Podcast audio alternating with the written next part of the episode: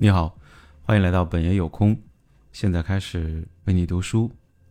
好人症候群是人际关系当中令人疲惫的元凶。每个人都生活在与其他人的联系当中，因此从某种角度来说，人们会在意别人对自己的看法，也是情有可原的。能够做到完全不在意周围人的目光。对自己有绝对的自信，又能贯彻这种心态的人，应该不多吧？在意他人对自己的看法，从本质上来说，可能是想要得到他人更好的评价，或是让他人认可自己是一个好人。工作中的话，可能是希望别人认可自己的能力，从而把自己当做一个优秀的人。当然，有这样的想法完全没有问题。没有人愿意被贴上难以接近、一无是处之类的标签。但不管想要得到他人更好的评价也好，或是想要让他人认可自己是一个好人也罢，这种想法一旦成为一个目标，就会变得非常棘手。人们会想尽一切办法达成这个目标。更有甚者，连心灵也会受到污染。怎么样才能成为一个好人呢？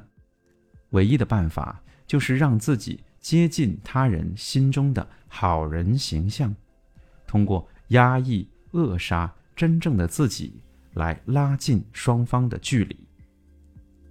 例如，对方喜欢心思缜密的人，那么方法就是投其所好。让自己成为心思缜密的人。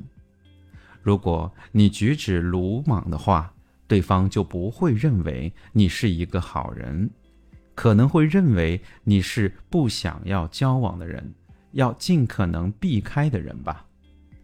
当然，不同的人心中对好人的标准也各不相同。也就是说。想要让所有人都认可你，那就必须迎合所有人对好人的要求。为了迎合他人，有时候你需要假装心思缜密，有时候则要假装豪放磊落，有时候让人感受到热情，有时候又要强调自己有冷酷的一面。这些事情在现实中能做到吗？也许有的人真能做到，但这样一定会非常累。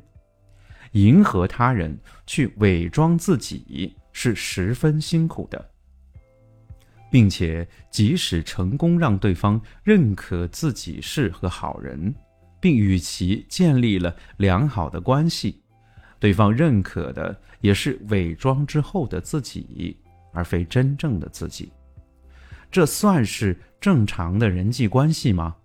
若是一直维持这样的关系，很可能使人迷失真正的自我，既辛苦又会迷失自我。成为好人的代价未免太大了吧？是不是到了该推倒自己好人人设的时候了？我们没有必要事事都去迎合周围的人，勉强自己。去做一个大家认可的好人，这种行为是不自然的。俗话说：“毁誉褒贬各占一半。”既然有认为你好的人，那么就会有相同数量的人持反对态度，这不值得惊讶。如果能这样想的话，心里的负担就会减轻很多吧。